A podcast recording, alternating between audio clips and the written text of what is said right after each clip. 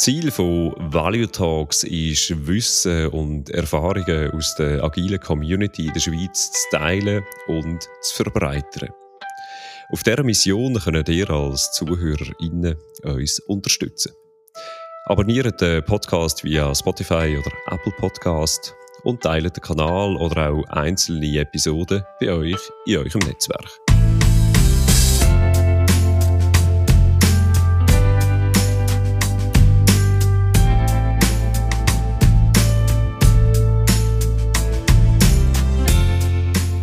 Hallo und herzlich willkommen zu Value Talks, dem Podcast zu Business Agility, Scrum und allen weiteren Themen rund um Agilität. In Value Talks habe ich regelmäßig einen Gast im Studio und unterhalte mich mit ihm oder ihr zu einem Schwerpunktthema. Persönlich, direkt, authentisch. Mein Name Ari Biland.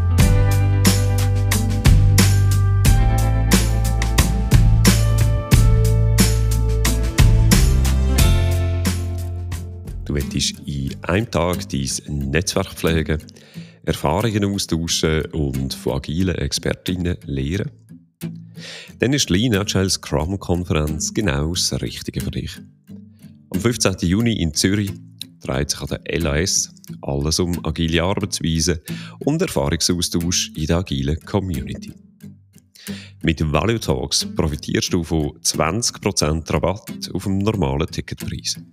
Wie erfahrst du am Ende von deren Episode?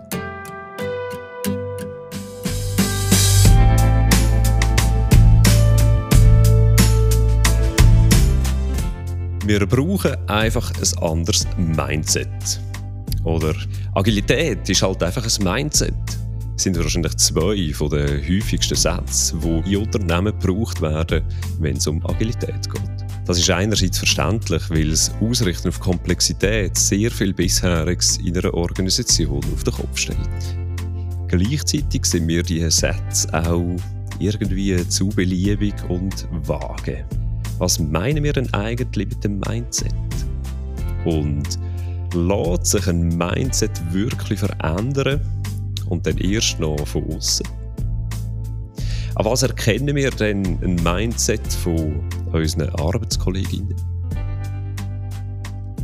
Und das Wort Mindset könnten wir in diesem Kontext problemlos auch mit Unternehmenskultur ersetzen.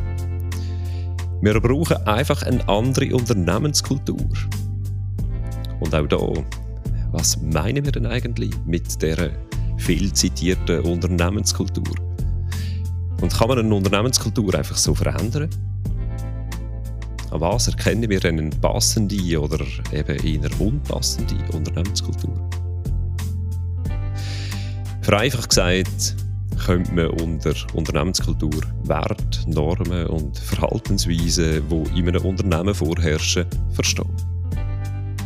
Äußern kann sich eine Unternehmenskultur dann beispielsweise durch belohntes oder bestraftes Verhalten oder auch um den Jimmy Chan zu zitieren, Geschichten, die wir uns über unser Unternehmen erzählen. Und trotzdem bleibt Unternehmenskultur sehr schwer greifbar. Mit meinem heutigen Gast unterhalte ich mich über die Gerüche von einer Organisation oder Organizational Smells. Der Peter Gfader ist seit mehreren Jahren Organisationsberater, Scrum-Trainer bei Scrum.org und Silo Thinking Breaker. Herzlich willkommen, Peter.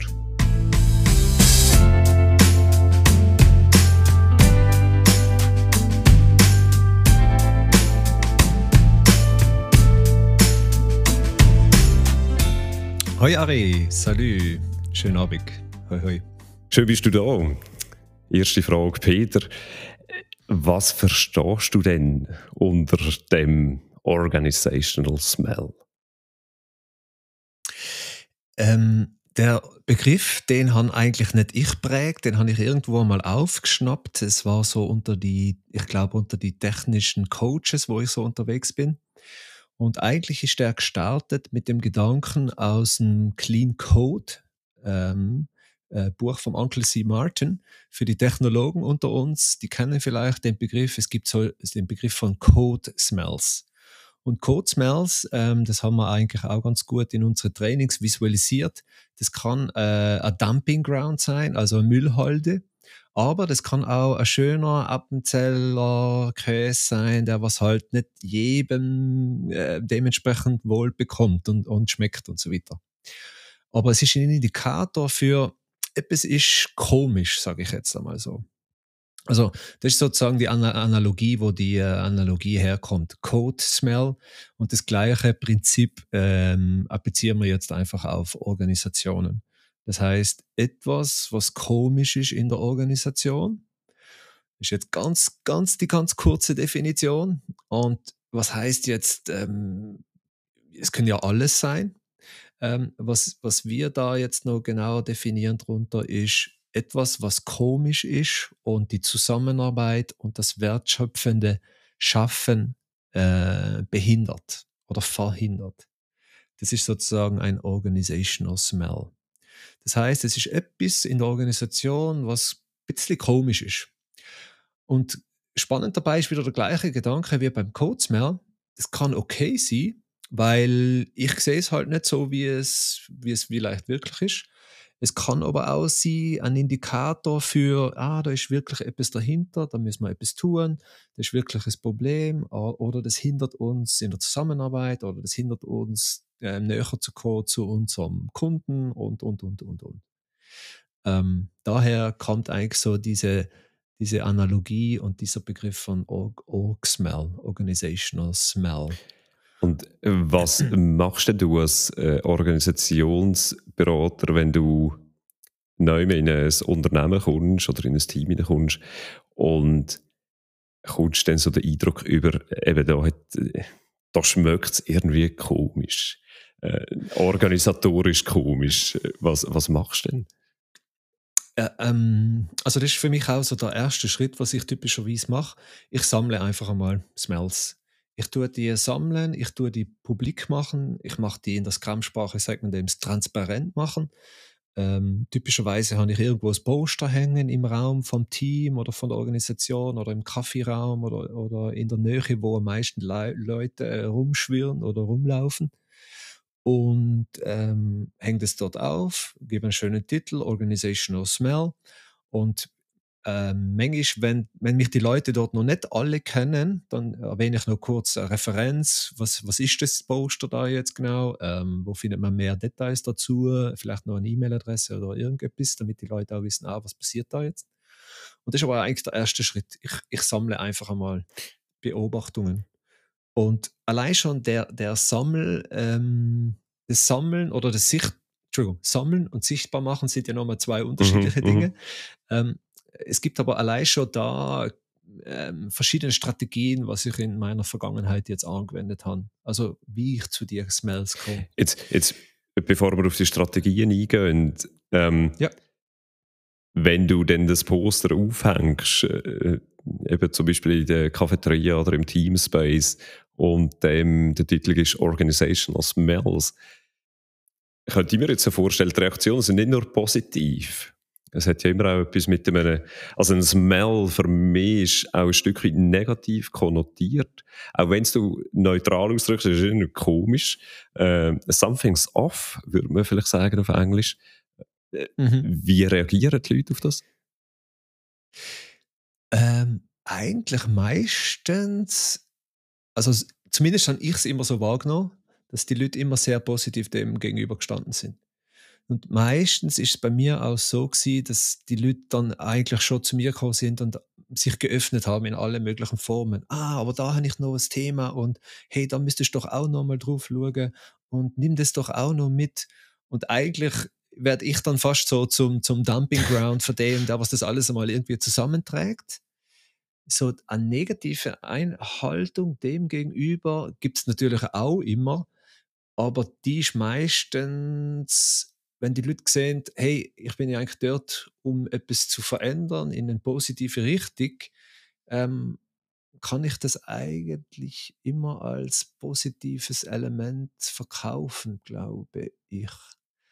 Also so richtigen Widerstand habe ich jetzt da noch nie so wahrgenommen. Mhm. Also dass das ein, oder ein Problem wäre, sagen wir mal mhm. so. Vielleicht ist das auch so etwas, was, was eigentlich nur der Vorteil ist, wenn das Smells nennen, dass man einfach sagt, hey, das ist, was ich so wahrgenommen habe, das ist ein bisschen off. Ähm, aber ob das wirklich das Problem ist, das erarbeitet man ja erst in einem zweiten oder dritten Schritt zusammen. Mhm. Also deswegen, es passiert auch oft, dass jemand sagt, du im Fall, du siehst es falsch und ähm, das ist dann auch relativ schnell abgefrühstückt dann das Thema und weiter mhm. geht's. Also das ist vielleicht auch noch hilfreich in dem Sinne, dass man es meldet. Ich kann mir auch vorstellen, äh, die Außenperspektive, gerade wenn wir beim Begriff Smell bleiben, ist eben auch noch wertvoll, weil so einen so eine Geruch, den nimmt man ja selber irgendwann nicht mehr wahr. Und da kann man so sagen, das ist auch die Betriebsblindheit, die sich irgendwann äh, fast zwangsläufig eigentlich äh, breit macht man sieht gar nicht mehr, was in der Organisation oder was die Organisation hindert, Wertschöpfung, wertschöpfend unterwegs zu sein. Und da kann es ja mhm. wertvoll sein, dass man dann eine Außenperspektive hineinbringt. Ja, also schönes Verkaufsargument für meine Arbeit, total. Kann ich nur plus, plus one, plus one machen. Ähm, ich weiß aber auch, dass sobald ich dort bin, und das System beobachten, das Team beobachten, die Leute beobachten, wie sie miteinander äh, managen von Züg oder äh, Sachen machen, dass ich natürlich auch das beeinflusst das System, mhm. allein schon durch meine Anwesenheit. Ähm, das heißt, diese Neutralität ist eh schwierig herzustellen, dass es komplett neutral mhm. ist. Mhm. Aber grundsätzlich hilft es natürlich, wenn ein Externer da drauf schaut. Mhm. Ja. Was sind denn, äh, um auf die Strategien zurückzukommen, die du erwähnt hast, was sind denn so Strategien, die du im Umgang mit diesen Smells ähm, probierst anzuwenden? Ich habe so zwei Vorgehensweisen. Typischerweise ist es äh, ein Mix für die zwei. Die erste ist relativ logisch, das ist einfach die Beobachtung. Das heißt, ich bin einfach in gewisse ähm, Events dabei, gewisse Meetings, gewisse ähm, Arbeitssitzungen, Workshops, Kickoffs oder was auch immer ist. Das hängt immer auch ab, wo das Team gerade unterwegs ist und die Organisation. Das ist reine Beobachtung. Und ähm, ich halte mir dann so konkret wie möglich die, die Dinge fest, was ich höre. Ähm, ich an, an dem Zeitpunkt das und das gehört. Ich glaube, das ist das und das. Und ich würde es eher äh, mal in Frage stellen, dass das so sein muss als Beispiel. Wir können vielleicht dann auch gerne mal konkreter werden, damit mhm. es ein bisschen greifbarer wird. Was, was, was erzählt der da überhaupt? Ähm, aber das ist so eine Strategie, reine Beobachtung. Und die andere ist, das habe ich eben vom, vom äh, Future Leadership Training auch mitgenommen, diese äh, verketteten Interviews mit, mit Hypothesen. Das heißt, ich stelle eine Hypothese auf, wie es läuft bei der Organisation. Und mit der Hypothese gehe ich ins Rennen und lass die Hypothese von den Leuten dann challengen. Mhm. Als Beispiel. Ähm, wenn ich eine Organisation habe, wo ich das Gefühl habe, die ist sehr hierarchisch und der, der, Chef entscheidet ganz, ganz viele Dinge, dann würde ich eine Hypothese aufstellen. Du, wenn es aber hart auf hart kommt, dann trifft halt immer noch der Chef die Entscheidung über das Produkt und nicht der Product Owner, der dort hinten ist. Und ich würde das vielleicht noch mit einer kleinen Story, mit in einer Hypothese verpacken ich würde es dann den Leuten in einem kleinen Workshop zu zweit oder zu dritt ähm, widerspiegeln und ich würde es von ihnen dann gern challengen lassen. Challengen heißt immer, ich glaube, es ist so, ich würde aber gern von euch hören, wie es wirklich ist. Mhm. Und ähm, das ist ein spannendes Element, habe ich gemerkt, weil ähm, die Leute öffnen sich mehr, glaube ich. Ähm, und zweitens, es, es, du kriegst sehr schnell Tiefe. Es ist nicht so, ähm, ja, erzähl mal, wie es bei euch läuft, ähm, wie, wie geht es überhaupt, ist das alles gut, ist das alles nicht gut, sondern du kannst gerade, okay, wir steigen gerade in, in, in, die Tiefe ein. Und das, das, das äh, finde ich ein, ein, starkes Element. Und was passiert denn, wenn du äh, jetzt beispielsweise die Hypothese aufstellst, äh, letztendlich entscheidet immer noch der Chef und äh, du gehst in die Interviews und kommst dann entweder einen sehr grossen Zuspruch oder eine sehr vehemente Gegenwehr über. Was ist denn der nächste Schritt? Ich, ich tue das mal für mich festhalten, protokollieren in irgendeiner Form und tue es dann dementsprechend verarbeiten und dann kommt es auf diesen äh, Backlog, also auf diesen Organizational Spells mhm. Backlog. Mhm. Ähm, das heißt, es wird dort gesammelt äh, typischerweise werden dann gewisse Hypothesen oder gewisse Aussagen, wie zum Beispiel eben jetzt das mit dem Chef entscheidet oder Product Owner entscheidet, wird wahrscheinlich dann nochmal in einem zweiten Moment mit einem anderen Team auch nochmal wieder gespiegelt. Ich würde es wahrscheinlich auch im Chef nochmal zeigen und auch im Product Owner nochmal zeigen. Ist das so? Wie siehst es du?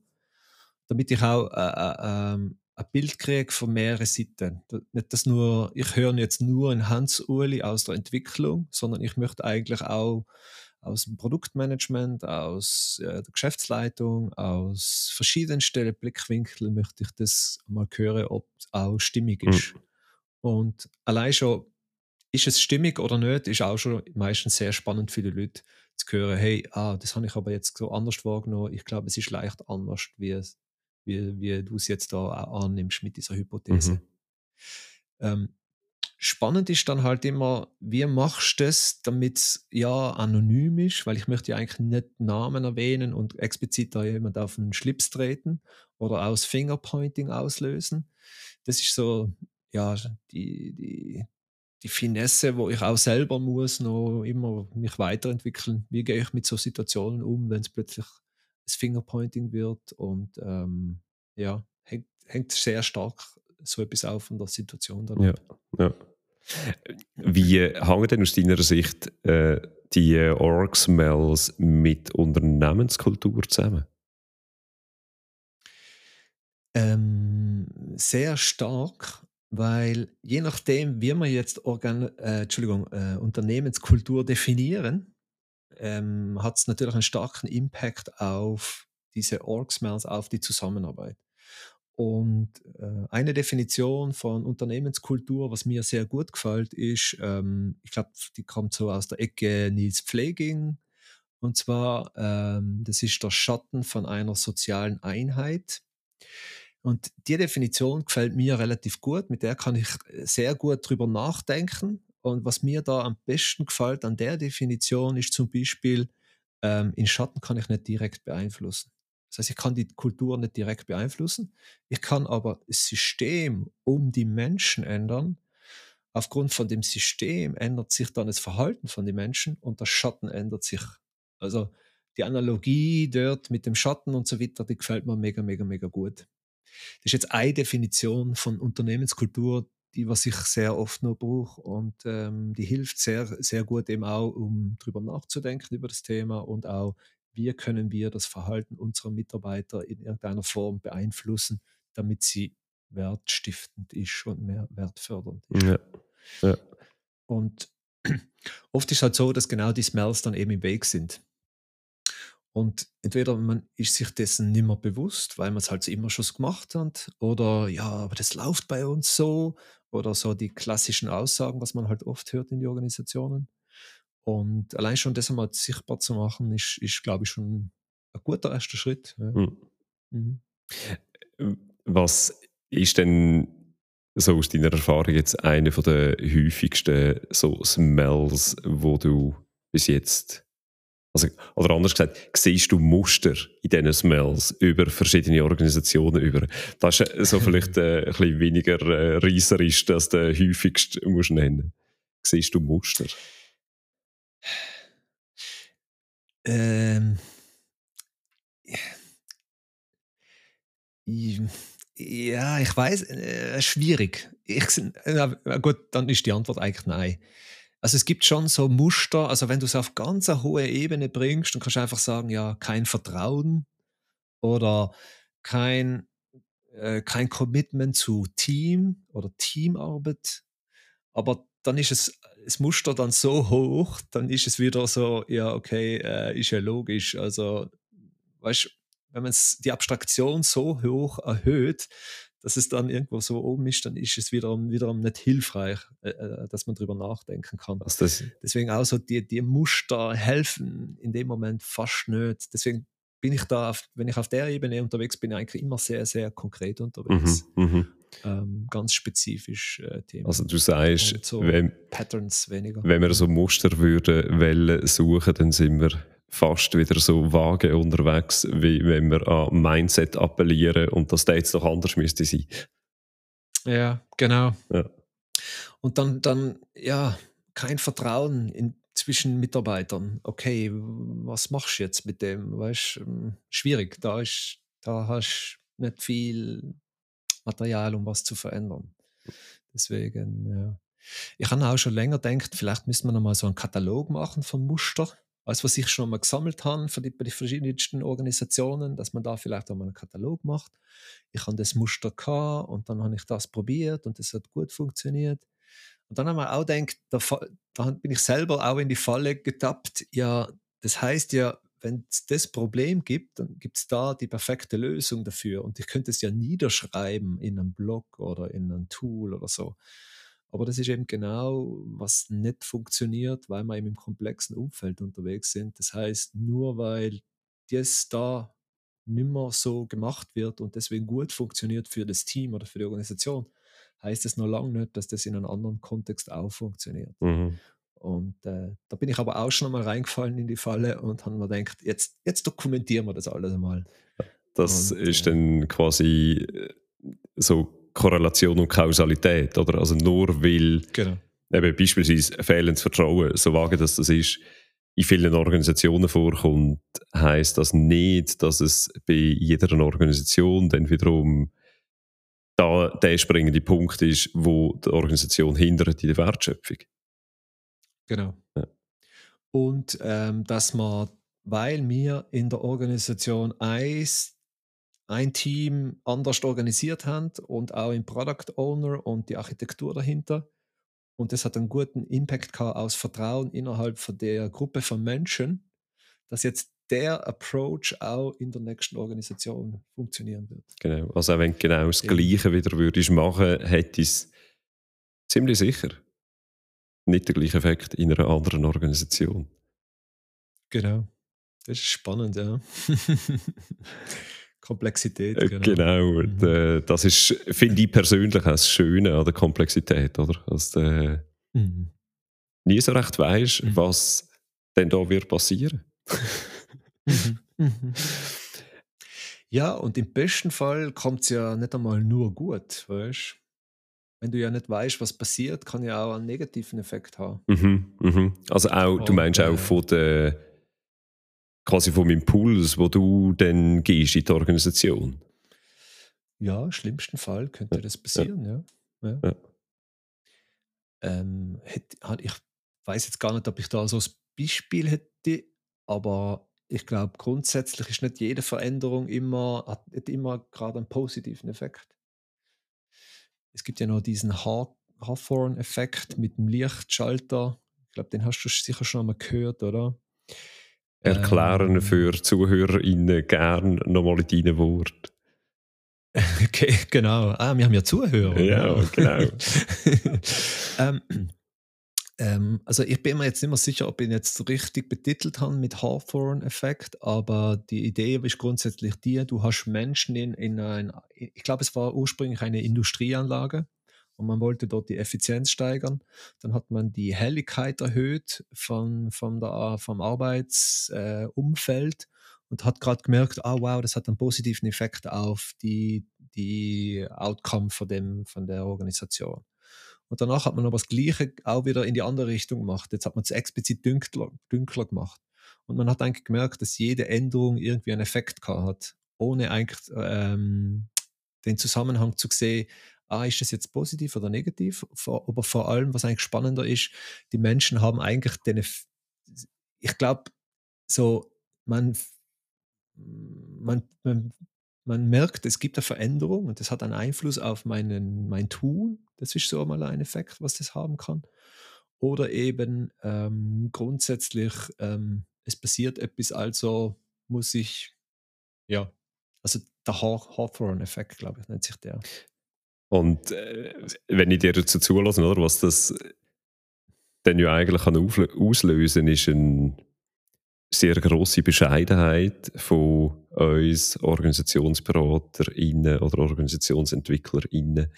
Ähm, Bescheidenheit darüber, dass wir nicht wissen, welchen Effekt also unser Tun dann für die Organisation wirklich hat. Und über das habe ich in einer früheren Episode bereits mal geredet mit der Franziska Hoberg, Organisationsentwicklerin. Ähm, wenn euch das also interessiert, als Zuhörer, Zuhörerin, äh, schaut nachher, äh, hört die Episode, sehr hörenswert. Äh, Finde ich, äh, Franziska hat sehr spannende Aspekte auch angesprochen. Am 15. Juni findet in Zürich die Lean Agile Scrum Konferenz statt. Mit Value Talks profitiert ihr von 20% Rabatt auf dem normalen Ticketpreis.